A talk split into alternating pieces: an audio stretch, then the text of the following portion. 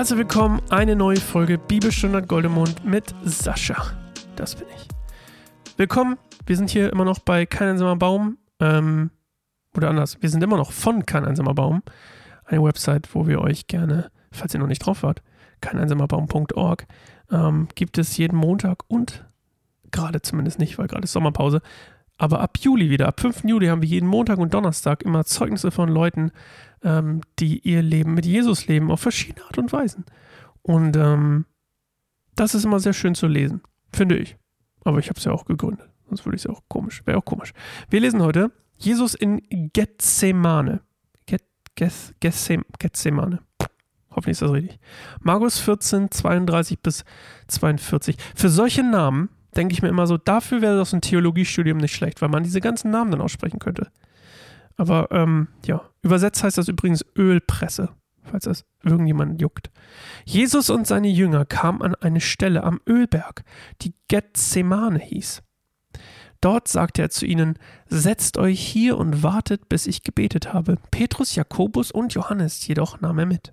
Von Angst und Grauen gepackt, sagte er zu ihnen, Meine Seele ist zu Tode betrübt, bleibt hier und wacht. Er selbst ging noch ein paar Schritte weiter, warf sich zu Boden und bat Gott, die Leidensstunde, wenn es möglich wäre, an ihm vorübergehen zu lassen. Aber, Vater, sagte er, alles ist dir möglich, lass diesen bitteren Kelch an mir vorübergehen. Aber nicht wie ich will, sondern wie du willst. Als er zu den Jüngern zurückkam, schliefen sie. Da sagte er zu Petrus, Simon, du schläfst? Konntest du nicht mal ein, konntest du nicht einmal eine einzige Stunde wach bleiben? Wacht und betet, damit ihr nicht in Versuchung geratet. Der Geist ist willig, aber die menschliche Natur ist schwach. Jesus ging wieder weg und betete noch einmal dasselbe. Als er zurückkam, waren sie wieder eingeschlafen.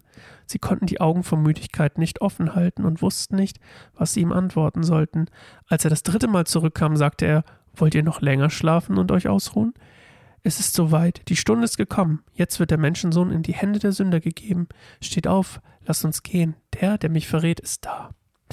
Okay, also jetzt ist hier quasi so fünf vor acht, fünf vor zwölf, sagt man. Also jetzt ist eigentlich zwölf, fast zwölf. Die Uhr, die Sekunden ticken runter. Ähm, geil finde ich hier, dass die immer wieder einschlafen. Ne? Das ist ja so richtig typisch. Äh, ich muss da immer meine, wenn ich mit meiner Tochter manchmal morgens, wenn die um 6 Uhr morgens aufsteht und irgendwie dreimal in der Nacht wach war und ich total übermüdet bin, weil ich natürlich nicht um, wie sie um 8 Uhr ins Bett gehe, sondern um, um 12, also quasi gar nicht geschlafen habe, dann probiere ich mal morgens, wenn wir spielen, wach zu bleiben, leg mich aber so provisorisch schon mal ins Bett, falls ich einschlafe, damit ich auch bequem schlafe. Und dann schlafe ich natürlich ein, logischerweise. Dann muss ich ganz auf der Leine spielen und ist immer ganz frustriert mit mir. Aber so ist das halt. Wenn man Kind ist, muss man sich nach seinen Eltern richten oder sie nachts nicht wecken. Das wäre vielleicht die bessere Idee. Also, zurück zum Text. Ähm, der Ort, an dem wir gerade sind, das ist so ein abgeschlossener Ort quasi, wo, wo die sich sehr oft treffen. Das heißt, da war auch nicht so richtiger, äh, das war so ein bisschen vielleicht so ein Geheimort, würde ich fast sagen. Äh, das Wort habe ich nirgendwo gefunden, dass es geheim war, aber ich sage es jetzt einfach mal. Ich, ich denke, so ist es. Es war so ein bisschen so ein geheimer, abgeschlossener Ort wo die sich getroffen haben, die Jünger und Jesus. Und ähm, ich, ich habe ich hab mir gedacht, so, das ist schon ganz schön, ähm, das ist schon ganz schön verzweifeltes Gebet irgendwie, ne, von Jesus hier so. Alles ist dir möglich, lass diesen bitteren Kelch an mir vorübergehen. Nicht wie ich es will, sondern wie du willst. Ähm, meine Seele ist zu Tode berühmt. Also Jesus, ich habe das Gefühl, das ist nur, das ist nur meine, meine Gefühl. Ich sag's jetzt einfach mal. Ihr müsst es nicht, es muss nicht stimmen. Aber ich habe das Gefühl, Jesus, das hier ist gerade so die menschliche Seite von Jesus. Ich glaube, dieses Kapitel oder dieser Abschnitt ist dafür da, dass man mal richtig krass sieht, Jesus ist voll und ganz Mensch. 100% Mensch, 100% Gott, aber diese göttliche Seite lässt er mit Absicht ein bisschen außen vor, außer Gott sagt, du darfst. Also er ist ich würde sagen, primär in diesem Moment absolut Mensch und hat einfach Schiss. So hätte ich das jetzt interpretiert.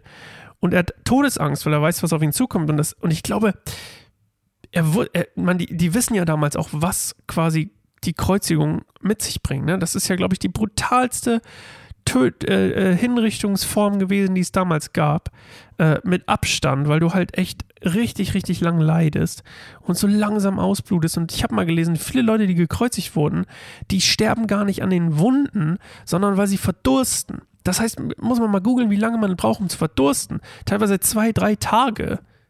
Na gut, du hängst an der prallen Sonne, vielleicht geht das ein bisschen schneller. Das ist doch, das ist doch faszinierend. Ich meine, ist doch logisch, dass er dann Angst hat. Ne? Also ich muss, also, nee, faszinierend ist es nicht, aber irgendwie ja schon, dass er jetzt da so voll Mensch ist. Und das Gebet zu Gott ist dann ja auch, ne, nicht so wie du, ich will nicht, dass du das, äh, ich will nicht hier machen, wie ich es will, sondern wie du es willst, Gott. Ich will mein Kreuz, ich will dein Kreuz auf mich nehmen, sozusagen. Das, was du mir, mein Schicksal sozusagen auf mich nehmen, was du für mich bereitgestellt hast. Aber wenn es geht, wäre es doch cool, wenn es nicht so sein müsste. Aber Gott sagt, also, ne, ist ja ziemlich, ich glaube, das steht hier nicht, aber Gott sagt eigentlich wahrscheinlich, nö, geht nicht, sorry. Und, äh, ja, einfach eine bemerkenswerte Stelle, finde ich. Sehr, sehr ähm, intensiv. Und dann kommen die, die ganzen schlafenden Jünger nochmal. Dreimal schlafen die ein. Und ich finde, das, Jesus sagt es ja eigentlich selbst, ne? Die, die Natur des Menschen ist einfach schwach. Menschliche Natur ist schwach, geisteswillig. Und dann geht es um die Versuchung, ne? Wacht und betet. Ich glaube, das steht so sinnbildlich ein bisschen dafür, dass man einfach auch äh, oft nicht wacht und nicht betet.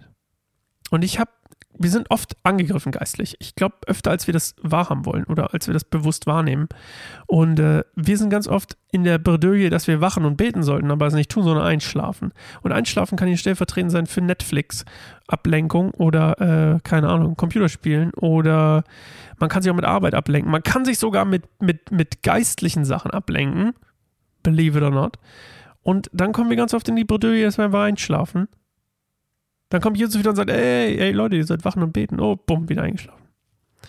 Aber ja, das Fleisch ist schwach, wie es hier so schön heißt. Vor allem in der Versuchung.